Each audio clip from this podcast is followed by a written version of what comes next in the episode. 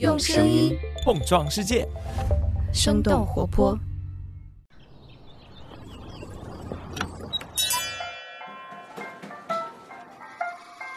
您的生动早咖啡好了，请慢用。嗨，早上好呀！今天是二零二二年三月十六号，星期三。这里是生动早咖啡，我是来自生动早咖啡的内容研究员泽林。你可能会好奇梦一去哪儿了？梦一呢会短暂离开早咖啡几周时间，在这期间将由我来担任代班主播，用几条商业科技轻解读和你打开全新一天。首先想问你一个问题：TikTok 和 YouTube 这两个平台，人们在哪一个平台上花的时间更长呢？也许你会觉得答案一定是 YouTube。毕竟在 YouTube 上，只要观看两三个视频，一个小时就过去了。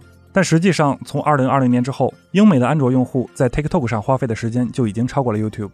然而，抢占了更多用户时间的 TikTok 却并不满足于在短视频领域的成功。三月一日，TikTok 宣布将推出十分钟的视频产品，并在小部分用户群体中率先开放。以短视频起家的 TikTok 为什么要增加视频时长？我们今天的轻解读就与之有关。在此之前呢，我们先来关注三条简短的商业科技动态。我们首先来关注新冠抗原检测产品的上市。截至三月十四日，国家药监局已经批准了南京诺维赞等十家公司的新冠抗原检测盒产品上市销售申请。自此，十款新冠抗原自测产品正式上市。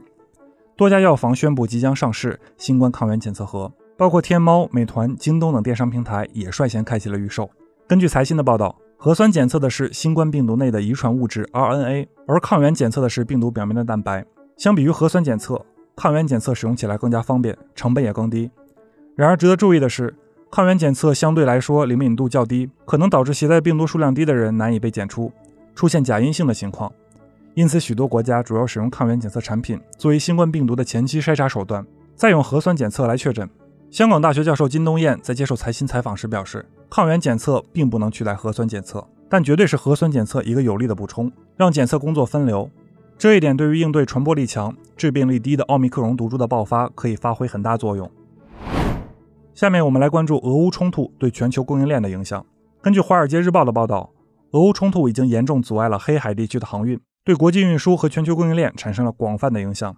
航运追踪公司 Windward 表示，大概有三千五百名水手被困在乌克兰港口的二百多艘船上。同时，全球邮轮运费飙升，每个航次的成本都要增加几十万美元。供应链危机对那些依赖进口粮食的贫穷国家产生了严重影响。比如说，埃及百分之八十五的小麦都是从乌克兰和俄罗斯进口的，而全球小麦价格较俄乌冲突的前一周已经上涨了近六成。俄乌冲突也导致了燃油价格的上涨。根据国际能源署的数据，俄罗斯是仅次于美国和沙特阿拉伯的世界第三大石油生产国，是全球市场上最大的石油出口国。俄乌冲突引发的石油问题，甚至已经影响到其他国家的消费者，比如说，美国网约车平台 Lyft 和 Uber。将向乘客收取行程附加费用，并且全部付给司机，以此来减轻油价上涨给司机们带来的负担。接下来，让我们关注苹果手机的新功能——佩戴口罩时的面部识别。昨天凌晨更新的 iOS 十五点四正式版，允许 iPhone 十二及后续机型的用户在佩戴口罩时，也能使用面容 ID 来解锁手机了。其实，早在三月四号，苹果就推出了 iOS 十五点四的测试版，允许用户无论是戴着普通口罩还是 N95 口罩，都能够顺利解锁。然而，值得注意的是。苹果表示，口罩面容 ID 是扫描用户独特的眼部特征来运作的，因此准确性要比普通面容 ID 低得多，也无法在用户佩戴墨镜时使用。其实这并不是苹果公司第一次尝试解决戴口罩时解锁手机的问题了。早在之前的 iOS 十三点五系统版本，面容 ID 就能够识别用户是否佩戴了口罩，同时只需要清扫界面下方，就能以更快的速度弹出输入密码的界面。紧接着，在去年。苹果推出了 iOS 十四点五，允许用户佩戴 Apple Watch 来解锁 iPhone 和其他一些需要面容 ID 的验证程序。以上呢就是今天值得你关注的三条商业科技动态。别走开，我们马上来和你聊聊 TikTok 的短视频为什么变长了。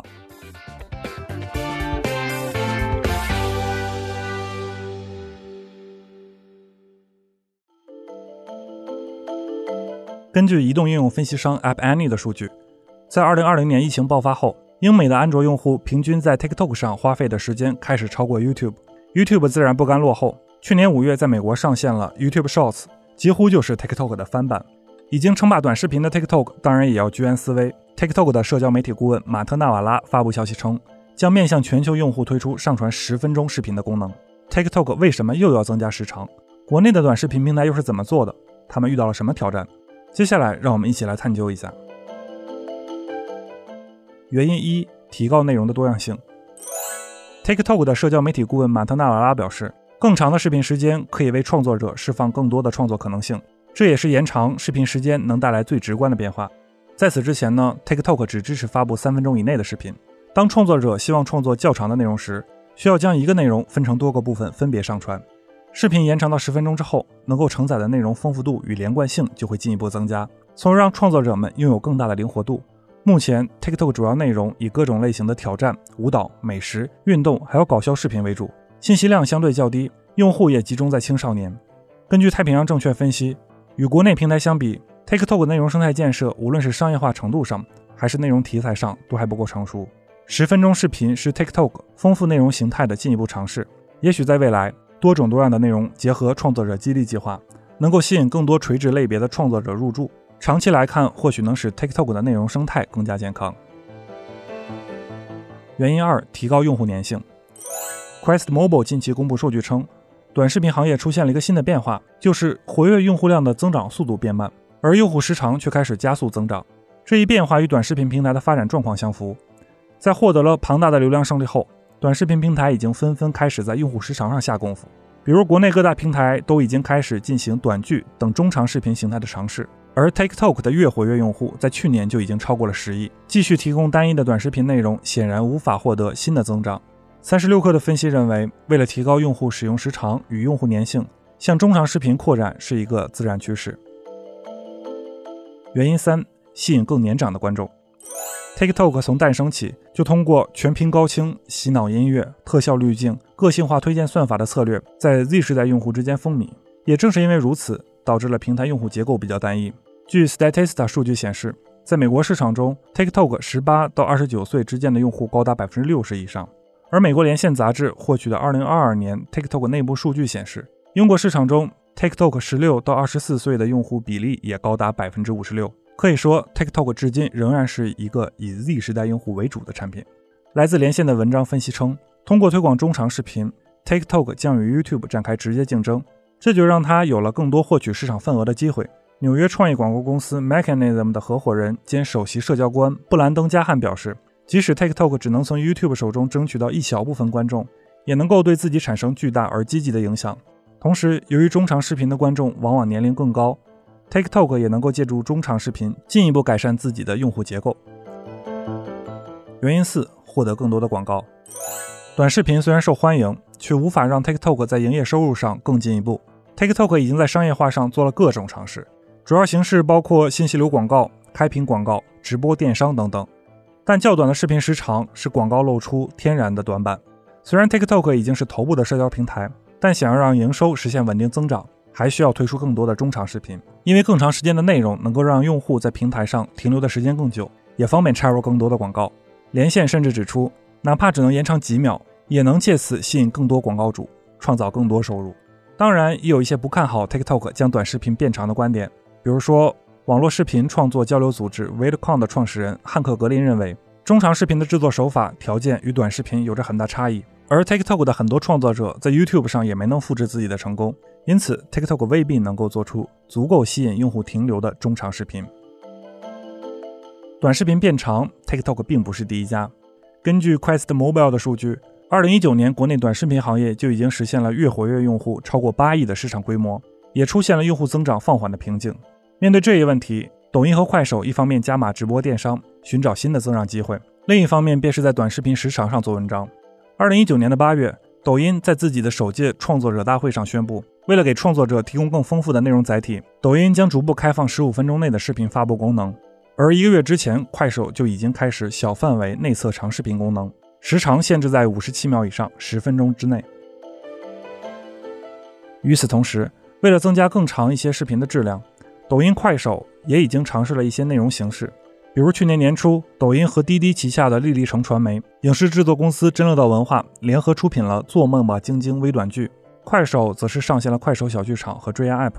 除此之外，短视频平台也尝试了综艺，比如快手和效果合作的《超 nice 大会》，抖音和湖南卫视合作的《给你我的新名片》。平台接下来或许需要有更多机制，去吸引创作相对较长视频的创作者。对于普通用户而言，想要拍摄、剪辑出十至十五分钟具有可看性的视频，耗费的时间和精力都将加大。在这方面，具有一定经验的工作室或许更有优势。这也许是开放给创作者的一个新机会。接下来一段时间内，不管是国内还是国外，我们都将看到短视频的内容不断变长，长视频平台推出短视频功能的现象，双方的竞争将会变得十分有趣。我们不妨在未来持续关注长短视频的竞争。聊到这儿，也想问问你，你愿意在短视频平台看长视频吗？你是如何看待短视频变长这一趋势的呢？欢迎在我们的评论区一起来聊聊吧。以上就是今天的生动早咖啡，我们周五早上再见。这就是今天为你准备的生动早咖啡，希望能给你带来一整天的能量。如果你喜欢我们的节目，请记得在苹果 Podcast 给我们五星或者好评，也欢迎你分享给更多的朋友，这会对我们非常有帮助。